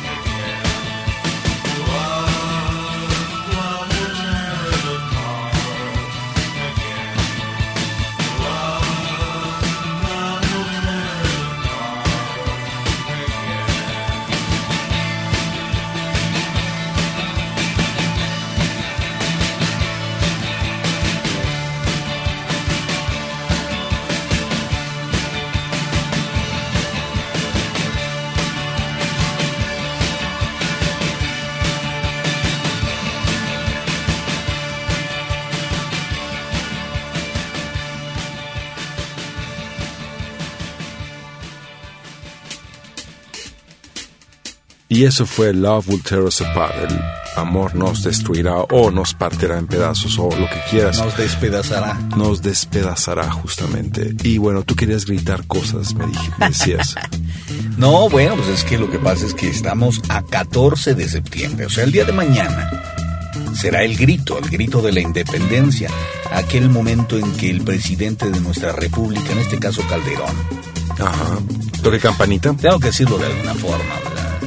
El No es señor que no- ciudadano. no me hace muy feliz, pero bueno, es el presidente de la República Mexicana, ¿no? Va a salir a gritar cosas. Lo único que me tranquiliza un poco es que los gritos que pega Calderón son mejores que los de Fox. Fox gritaba una cantidad de imbecilidades. Pero yo no sé si sea... Fíjate, fíjate qué torpe y qué conformista soy como mexicano. De que el presidente salga y grite lo que yo estoy acostumbrado a que grite un presidente y me hace sentir mejor. Pero eso no lo hace ni mejor presidente, ni, ni, ni a su gabinete lo hace más contundente, ni... Pero bueno, como que me tranquiliza. es un poquito lo que decías tú al principio del programa. eh, cuando uno eh, sabe lo que va a decir, cuando uno sabe lo que va a gritar, cuando uno es parte de la historia y ya puede uno de alguna forma adivinar, eso te hace sentir como que más tranquilo. ¿Eso estará bien o estará mal, mi querido Rick? No lo sé, tal vez sea que estamos llegando a, como dice Dante, ese momento de la mitad de la vida en la cual podemos ir a conocer infierno, purgatorio y cielo, ¿no? Estaba yo a la mitad de la vida, ¿cómo es que dice? Se me acaba de ocurrir, de- sin embargo, que todavía es septiembre, todavía no es diciembre, pero deberíamos diseñar piñatas con la efigie de Cartens, ¿no? Serían encantadoras las piñatas Cartens. Dale, dale, dale, no pierdas el tino, entonces las rompes y salen los dulces. O podríamos ponerle moneditas de chocolate o algo por el estilo. Sería, digamos que, Fíjate que el otro día, mi querido Rick, estaba yo en el Facebook, en el famoso Cara Libro, ok, el libro cara. el libro Cara, ¿O qué cara libro? el Cara Libro.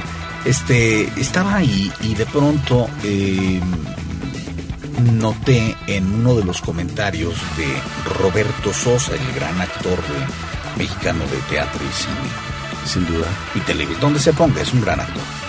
Pero él tiene una tendencia en su, en su cara libre, en su Facebook, de pronto pone ideas que sabe que van a, a molestar o van a incomodar a la gente. Le gusta molestar a la gente. Y Tiene puso- cara. le gusta, le gusta agitar a las masas. Y puso un comentario sobre Carstens, eh, diciendo que había consultado a Carstens eh, sobre la economía del país o algo así. Y, no era gran cosa lo que, lo que decía el comentario, en realidad eh, era una cosa mínima. Pero la gente que rodea a Roberto Sosa son, por un lado, fans que siempre estarán de acuerdo con lo que él diga, y por el otro lado, gente muy rara. Pero bueno, no importa. Eh, Muy rara. eh, ¿en empezaron a hacer comentarios constantes, constantes, constantes. Muchos comentarios, porque es una de las cosas que Roberto Sosa logra al incomodar a la gente con ciertas aplicaciones o ciertos comentarios. Y, y es muy bueno haciéndolo. Pero todos se quejaban y todos hacían comentarios contra Carstens. Pero ninguno hacía comentarios sobre política o economía. Todos lo reprobaban por gordo.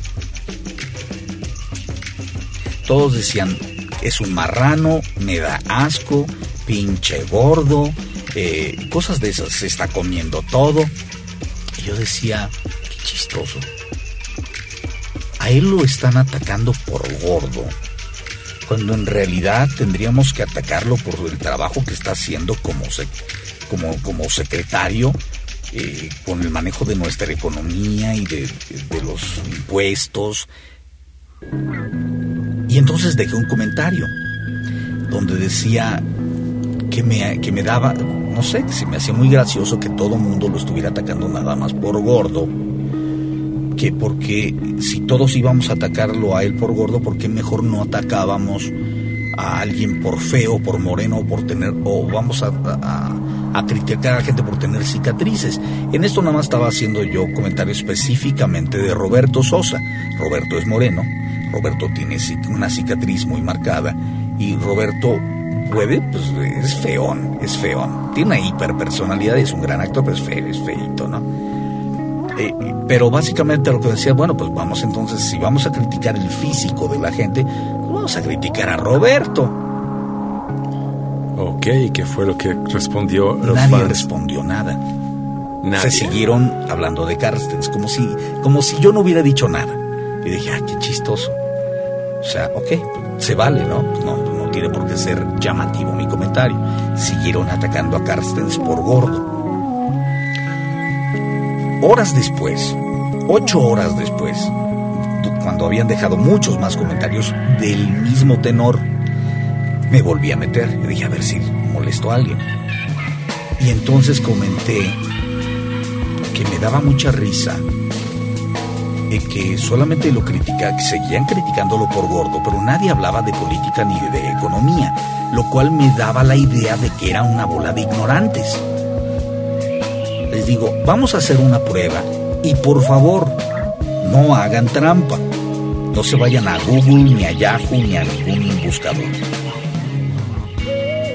¿Alguien sabe? No de memorizar, ¿alguien sabe quién es el secretario de programación? No importa que hubiera dicho eso. ¿Alguien sabe quién es el secretario de salud? ¿Alguien sabe quién es el... sec- Digo, porque si estamos prácticamente quemando en leña verde al secretario de Hacienda, o al de Gobernación, o al que se te antoje. Si no vamos a criticar a los secretarios por políticos, sino que vamos criticar a Carstens porque es un gordo. Puede ser un divertimento, está bien, pero bueno, me llama la atención. Porque entonces es como criticar a Fox por sus botas de charol. De charol, ¿Te, de charol. te acuerdas tú, ¿te acuerdas tú eh, que, que hubo un momento en que lo criticaron porque se había presentado con botas de charol? Supongo que fue en E! Entertainment Television, ¿verdad? O algo por el No, no, estilo. no, estamos hablando de que eh, a- a- a- a- al presidente de la República que fue, la gente que lo atacaba, yo recuerdo a mucha gente eh, llamándose comprometida con la política y con el PRD y en ese entonces con, con Andrés Manuel, en lugar de atacar a, a Fox por cuestiones políticas, se le criticaban sus botas. De charol. Eh, para una cena en particular, que, que fue una cena de, de gala, él llevó botas de charol. Y entonces esta gente en lugar de decir, es que el, el plan de trabajo que él tiene o su gabinete tiene estos errores, le criticaban las botas. Eso me llamó mucho la atención porque es lo menos que yo esperaría de alguien que sabe de política. ¿A quién carajos le importa si el señor se pone botas de charol o botas de vaca o botas de cocodrilo? Si el señor está haciendo bien su trabajo, eso es lo que me interesa. Si el señor está haciendo mal su trabajo, lo que me interesa es que lo está haciendo mal y estas son las razones. ¿A quién le interesa si el señor Carstens es un panzón de mierda? A mí me llama la atención porque nunca habíamos tenido un secretario de tal envergadura física. Y yo mismo he llamado la atención con respecto a su obesidad. Incluso abiertamente en este programa le he dicho, señor, si usted está obeso, con esa magnitud de carnes, por un problema físico u orgánico, yo le ofrezco una disculpa, pero si no es por eso, entonces pues, díganos cómo está la economía, porque yo lo veo a usted y cualquiera diría que nuestra situación nacional es bollante. Bueno, supongo que él sí come todos los días. Es lo que decíamos, ¿no? Yo creo que come tres veces al día por lo menos. Bien, las tres. Cuatro o cinco veces. Pero no es razón para que yo lo ataque a nivel político. No.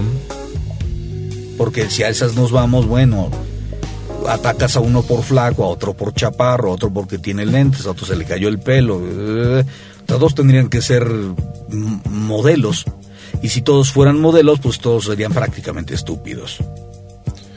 ¿Por qué piensas que ser guapo y ser un modelo tiene que ser uno francamente estúpido? Porque si estamos jugando a que podemos atacar a un político porque está gordo, pues entonces a los bonitos les podemos, con la misma razón y con las mismas formas, podemos dar por hecho que los bonitos, co- como las rubias, son estúpidos. Ok, pero, Pero si, no vamos a atacar eso, entonces podemos darle la oportunidad a Carstens, que aunque sea un gordo, gordo, gordo, gordo como es, un guajolote, gordo, gordo, gordo, gordo, gordo, gordo, es un mal chiste. Bueno, vayamos eh, un poco a analizar eh, símbolos de una manera más o menos, eh, eh, digamos que, ¿cómo se puede decir? Eh, superficial, ¿no? Eh, Carstens es una persona de eh, gran sobrepeso. Podemos disculparnos al respecto de que puede tener algún problema y es por eso que tiene el tamaño un dirigible o no. Pero en una situación política como la que tenemos, vemos a alguien así y sabemos que su, eh, o sentimos que su eh, eh, obesidad obedece a cierta compulsión alimenticia, a cierta necesidad de estarse comiendo lo de los demás. Además, entra dentro del impacto que es el, es el, digamos que, secretario de Hacienda. Es alguien que se está, está, engorda, está engordando a partir de eh, la, la, se le dice, ordeña del resto de los mexicanos. No es casi un cartón de, o sea, ¿de quién podríamos pensar? De, del otro Calderón, del que hace cartones, ¿no? Exacto. Mientras que eh, a Fox y sus botas podríamos estar hablando de, eh, de su falta de protocolo, de su falta de portarse como debe portarse en términos protocolarios un presidente, ¿no? Si ni siquiera puede portarse como un presidente, si no puede seguir protocolos y tiene que tener el mal gusto de ponerse botas de charol en un evento en el que podría haber habido embajadores de japoneses o no sé cuándo haya sido esto, está hablando de una disfunción, de una suerte como de eh, arribismo político eh, que ya, ya existía desde antes, ¿no? Y esto es, insisto, en términos superficiales. Se había, se había roto todos los pactos malignos que había existido dentro de- del gobierno federal desde 1981. Se había medio compuesto, todo se eh, cayó al punto de que un panista subió, fue elegido presidente, ¿no?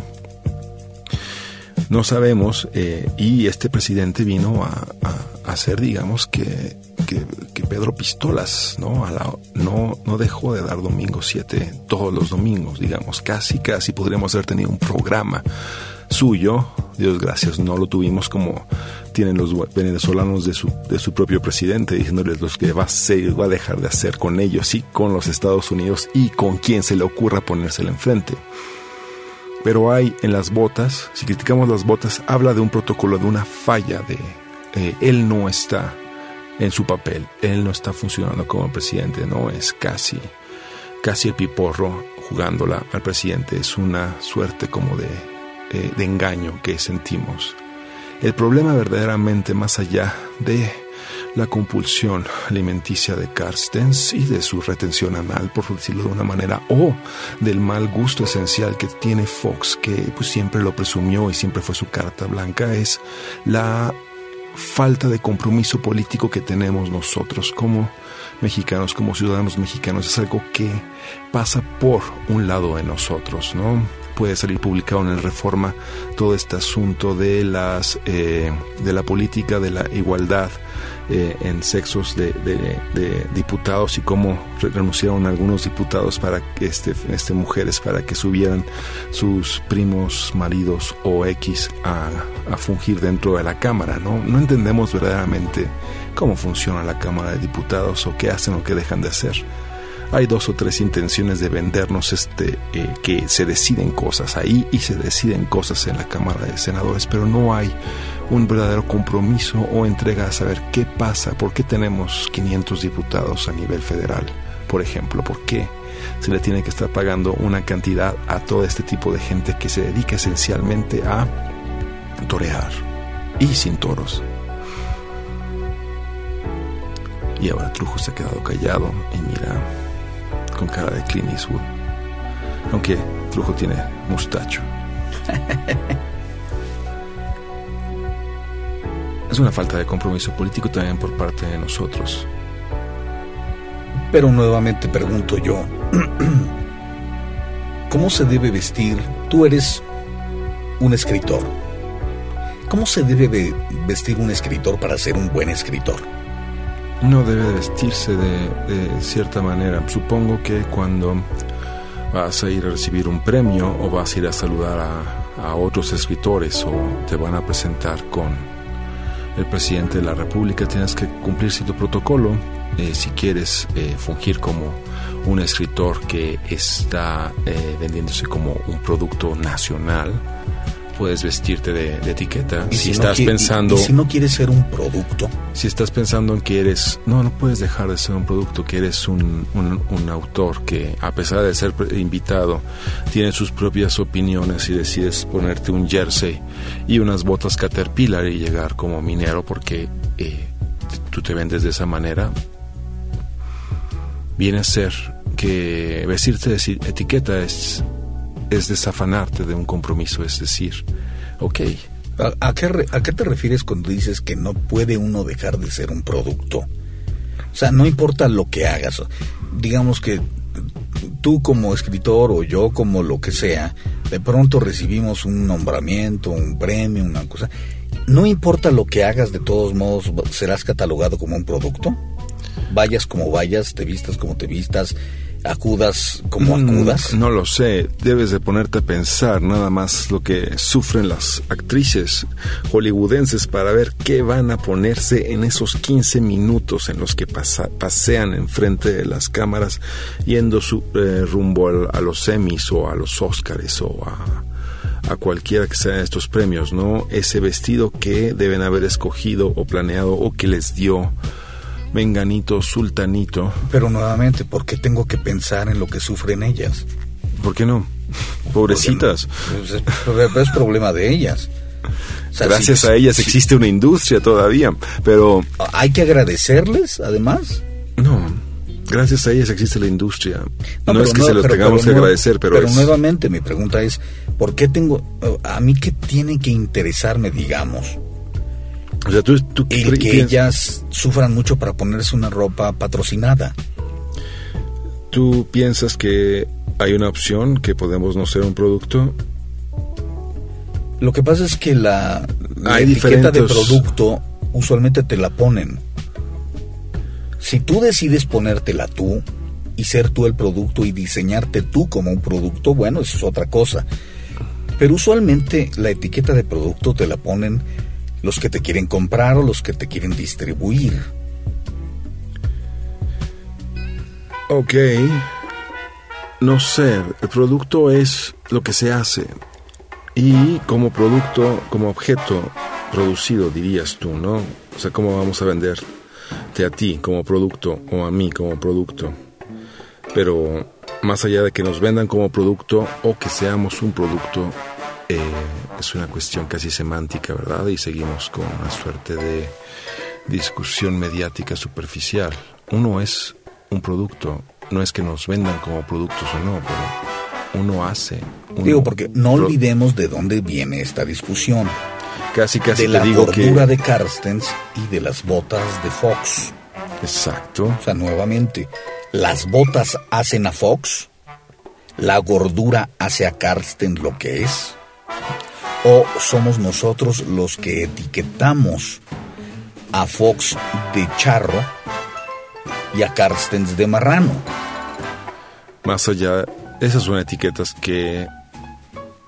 que les damos, por supuesto. Porque lo que a mí me molesta es que la gente no le dé la oportunidad a Carstens, por, por ser un hombre muy obeso, es un extraordinario economista.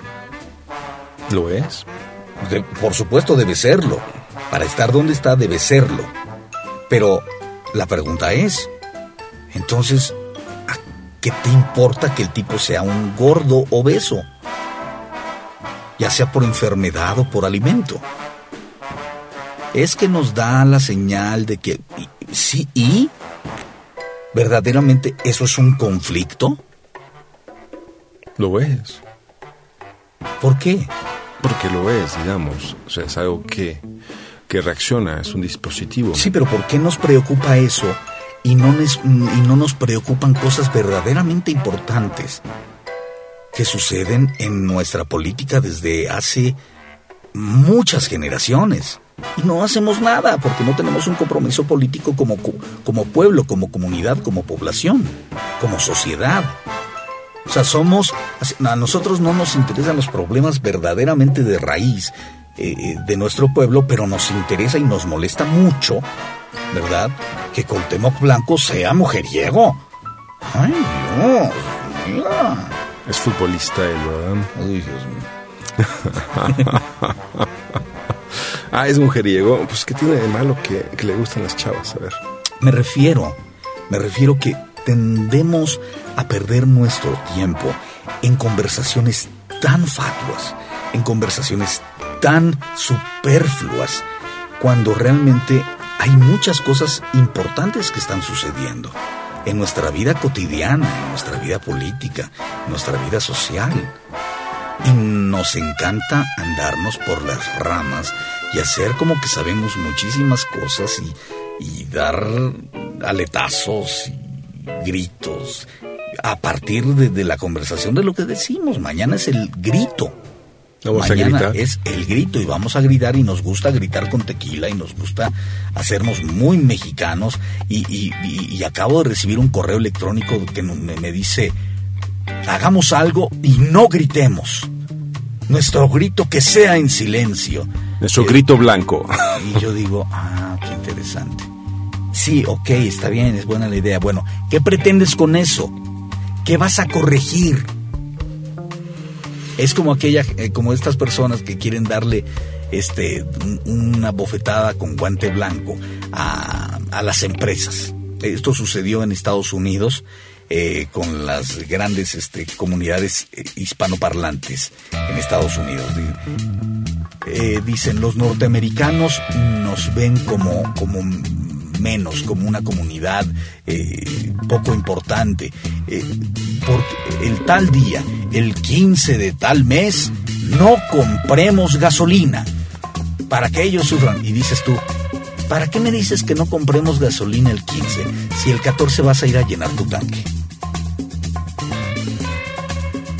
No sé, es para Luego qué. te lo gastas y el 16 vuelves a llenar el tanque. Exacto. Pero el 14 ¿Qué no. quieres hacer el 15? Dejar en claro estadísticamente que no compramos y que nos podemos poner de acuerdo. ¿Qué, qué cambiamos con ese tipo de actitudes? Bueno, yo, yo siento que nada más estamos dejando en claro que un día de dieta no adelgaza a la marrana, pero qué susto le pusimos a los que fabrican los Twinkies. Supongo que sí. Todavía hay Twinkies, ¿verdad? Todavía hay Twinkies. Te digo, le digo una cosa y sale con que todavía hay Twinkies. Se me antoja un Twinkie, vamos por unos Twinkies. No lo sé, tú es el que sacas los Twinkies. Yo no, yo no saqué Twinkies a la conversación, fue él, ¿no es cierto? Bueno, vamos a no vamos a acabar bien. Este ha sido un día bastante extravagante. Es- Mejor vamos es a unas- preparar las tostadas, mi querido Rick, porque mañana vamos a comer pozole, vamos a comer pambazos, Tostadas de tinga y tostadas de pata, Tostadas de tinga y tostadas de pata. habrá aguas de sabores, refrescos y tequila. Tequila. ¿No habrá tequila escocés? Eh, Para nosotros habrá tequila escocés. Y bueno. ¿Cómo hacen ajúa tú, los ¿en qué- ¿En qué escoceses? vas a ayudar tú? No sé qué quieres que ayude. Puedo decir Viva México, Viva México, Viva México, por ejemplo. Siempre ayuda mucho. Puedo tratar de, de freír las tostadas. Tal Bueno, a todos ustedes que nos están escuchando, el tiempo apremia. Puedo ponerle orégano al pozole. Pues al tuyo, o sea, el de todos, sí. Donde ustedes nos escuchen, les mandamos un caluroso saludo, esperando que el día de mañana, el 15 de septiembre, ustedes griten o celebren en compañía de la gente que ustedes deseen, que los quiera, la familia, los amigos, la pareja, y si sienten ganas de dar el grito, eh, ya sea en Europa, ya sea en Asia, en Estados Unidos o en México, en cualquiera de los estados de la República o la Ciudad de México, lo hagan con ese sentimiento, con ese sentido patriota, no de que no de decir que todo está bien y que y que la verdad no tenemos defectos. No, somos un pueblo, somos un pueblo con muchos problemas y, en este momento nos encontramos con, muchos problemas, pero el mexicano, el pueblo mexicano siempre ha sido un pueblo maravilloso. Tenemos un- una actitud, tenemos un espíritu maravilloso. Así que a todos los mexicanos que nos estén escuchando, les mandamos los impostores. Un abrazo, una felicitación muy grande y un Viva México, ¡Viva México! Viva México, Viva México, ¡Viva México! bola de cabrones. Bola de cabrones. Me lo hiciste decir, maldita sea. Bueno, él es Rubén Trujillo Rujón. Y el señor es Ricardo Pollens. En los eh, controles, el ingeniero Carlos Matamoros. Y les deseamos un Viva México de corazón. Regresamos la próxima emisión. Muchas gracias. Y que me cubra esta tierra, que es cuna de hombres cabales, voz de la guitarra mía. Al despertar la mañana, quiere cantar su alegría a mi tierra mexicana.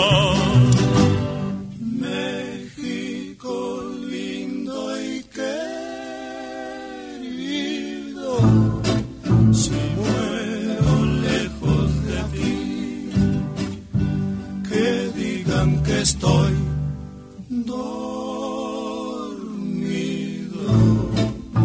y que me traigan aquí. Que digan que estoy dormido y que me traigan aquí. México lindo y querido, si muero